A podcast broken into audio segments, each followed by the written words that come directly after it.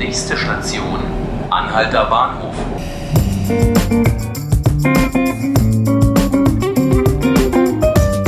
Hallo, herzlich willkommen bei 5 Minuten Berlin, dem Tagesspiegel-Podcast. Die AfD präsentiert im Bundestag heute Kandidaten Nummer 3 für das Amt des Bundestagsvizepräsidenten. Der Posten steht der größten Oppositionspartei im Bundestag eigentlich zu. Doch viele Abgeordnete fühlen sich ihrem Gewissen verpflichtet und lehnen einen Politiker oder eine Politikerin einer rechtspopulistischen Partei wie der AfD in einem so hohen Staatsamt ab. Jetzt soll es also der bayerische Bundestagsabgeordnete Gerold Otten werden. Doch die Chance, dass er gewählt wird, ist eher gering. Im Bundestag gehen Berichte herum, wonach er bei einem sogenannten Trauermarsch in Chemnitz neben Leuten von Pegida marschiert sei. Heute Mittag um 13 Uhr äußern sich mehrere Umweltverbände in einer Pressekonferenz zum Tempolimit in Deutschland. Verkehrsminister Andreas Scheuer hat Überlegungen in diese Richtung ja bereits eine Absage erteilt und dabei auf den gesunden Menschenverstand verwiesen. Das dürften die Umweltverbände anders sehen. Und vor dem Kriminalgericht in Moabit beginnt heute der Prozess gegen einen 78-jährigen Rentner, der seine 77 Jahre alte Lebensgefährtin in der gemeinsamen Wohnung nach einem Streit erstochen haben soll. Berlin sucht händeringend nach Lehrern. Das hat vor allem damit zu tun, dass das Land bundesweit das einzige ist, das Lehrerinnen und Lehrer nicht mehr verbeamtet. Die Folge ist unter anderem eine hohe Quote an Quereinsteigern, ganz besonders in den sogenannten Brennpunktschulen. In dieser Frage, Rückkehr zur Verbeamtung ja oder nein, ist die Politik in Berlin gespalten. Auch innerhalb der SPD gibt es noch keinen gemeinsamen Nenner. Darüber spreche ich jetzt mit meiner Kollegin Susanne Fied-Entus. Hallo Susanne. Hallo Laura. Ja, Ende März haben die Delegierten auf dem SPD-Parteitag ja einen Antrag für die Rückkehr zur Verbeamtung zunächst abgelehnt. Ich habe eigentlich gedacht, die Debatte sei damit beendet. Ist das nicht so?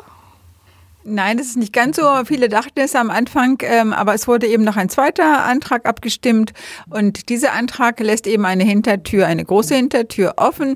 Das heißt, ähm, die Delegierten haben praktisch der Senatorin äh, das Okay gegeben, dass wenn sie ihr Problem nicht anders lösen kann, also wenn sie keine Alternativen findet um äh, Lehrer heranzuschaffen, dass sie dann äh, auch zur Verbeamtung greifen könnte. Ach so, okay, alles klar. Nun gibt es aber auch in der SPD Gegner, auch Prominente, zum Beispiel Finanzsenator Matthias Kollatz, der ist dagegen. Der hat natürlich auch Angst ums Geld. Er argumentiert nun vor allem mit der hohen Krankenquote von verbeamteten Lehrern. Wie sind denn da so die Zahlen im Vergleich zu den Angestellten? Ja, die sind ziemlich eindeutig, ähm, weil man nämlich zum Beispiel nur die Altersgruppe der 40- bis 50-Jährigen äh, rausgreift und dann guckt, wie viele sind dann noch krank, wenn die sechswöchige äh, Frist äh, beendet ist, in der man ja auch als Angestellter das volle Geld kriegt, ja. Also genau dann fängt es eben an, auseinanderzuklaffen. Vor sechs Wochen, also von null Tagen bis sechs Wochen, ist es ungefähr gleich hoch, die Krankenquote. Und ab sechs Wochen, also dann, wenn für die ähm, Angestellten der, die volle Lohnfortzahlung anfängt wegzufallen, dann äh, ist bei Ihnen die Krankenquote nur noch bei drei Prozent. Aber bei den Beamten, die ja die volle Lohnfortzahlung bekommen, ist die Krankenquote dann bei 6,5 Prozent, also mehr als doppelt so hoch. Das gilt bei allen Beamten, aber eben auch bei Lehrern. Das hat äh, der Herr Kollatz sehr prominent platziert auf dem Parteitag. Mhm. Und was hätte das für Folgen, wenn Berlin jetzt wirklich wieder verbeamten würde? Kann man das, gibt es da schon Zahlen, die dann kursieren, wie, wie viel Geld man dann mehr ausgeben müsste für die Lehrer? Oder? Na da, das ist so eine Glaubensfrage. Jeder nennt da andere Zahlen. Das äh, manchmal kommt schon darauf an, wie man, äh, wie man den Zinssatz berechnet, äh, mhm. um da zu riesengroßen Unterschieden zu kommen. Also ähm, Herr Kollatz äh, ist auch nicht äh, sozusagen äh, damit äh, so typisch. Es gibt eben auch viele Finanzsenatoren oder Finanzminister, die sagen, Verbeamten ist billiger. Das äh, ist eben eine, eine, praktisch eine Glaubensfrage, ein bisschen auch eine ideologische Frage.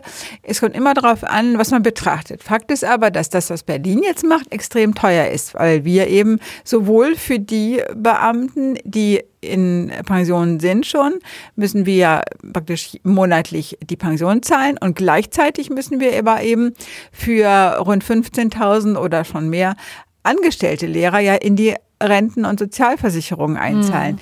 So ist Berlin in einer ganz misslichen Lage. Und ähm, das wird eben von den Verbeamtungsbefürwortern auch angeführt, dass man sich eben diesen doppelten äh, Schlag äh, gar nicht leisten kann als Land. Und das sieht aber eben Herr Kollatz anders. Und deshalb hat er eben für den Parteitag ganz viele Argumente zusammengesucht, die äh, den Parteifreunden sagen sollten, dass es eben nicht so eine eindeutige Frage ist. Mhm. Und damit hat er sich gegen seine Parteifreundin, die Schulsenatorin Sandra Scheres, positioniert. Die ist ja für die Verbeamtung, denn sie ist ja schließlich auch diejenige, die immer keine Lehrer findet, äh, die es machen wollen. Ja, sie hat sich diese Woche überraschend von ihrem Staatssekretär Mark Rackles getrennt. Der war wiederum gegen die Verbeamtung. War das denn jetzt wirklich der Grund für den Rausschmiss? Das wird allgemein bestritten, äh, dass es der Grund gewesen sei und das ist auch glaubhaft, äh, dass es nicht der eben einzige Grund war, denn die beiden sagen unisono, dass nach sieben Jahren sozusagen das, die Gemeinsamkeiten aufgebraucht seien. Äh, es gibt, gab eben offensichtlich so eine tiefgreifende, ja, ja, so eine Auflösungserscheinung.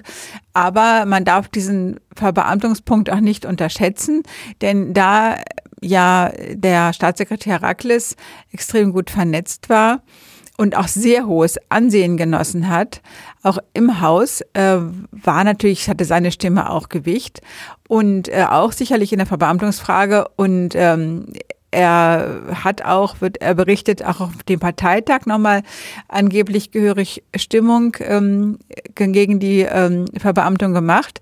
Das ist natürlich für eine Senatorin dann ein ganz äh, mieses äh, Gefühl wahrscheinlich, ähm, wenn sie weiß, dass ihr eigener Staatssekretär in dieser wichtigen Frage gegen sie äh, arbeitet.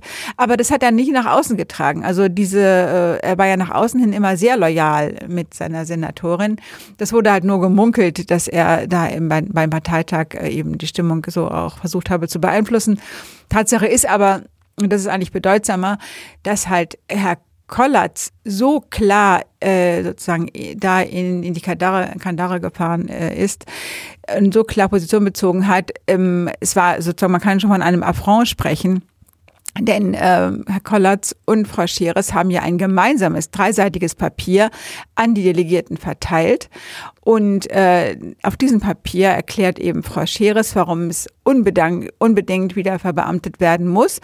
Und dann schlägt halt der Finanzsenator ihr auf demselben Papier ähm, diese ihre ganze Not aus der Hand, indem er eben zig Argumente anführt, die dagegen sprechen, zu verbeamten. Also das ist schon ein ziemlich offener Kampf, äh, der da ausgetragen wurde. Und es spricht auch nicht gerade für eine gute Stimmung dann im Senat in dieser Frage. Vielen Dank, Susanne, und danke Ihnen fürs Zuhören. Wenn Sie die nächste Folge nicht verpassen wollen, dann abonnieren Sie uns doch auf Spotify oder iTunes. Wir würden uns freuen. Und auch darüber, wenn Sie morgen wieder einschalten. Ich bin Laura Hofmann, gesprochen habe ich mit Susanne Fied-Entus. Bis bald. Música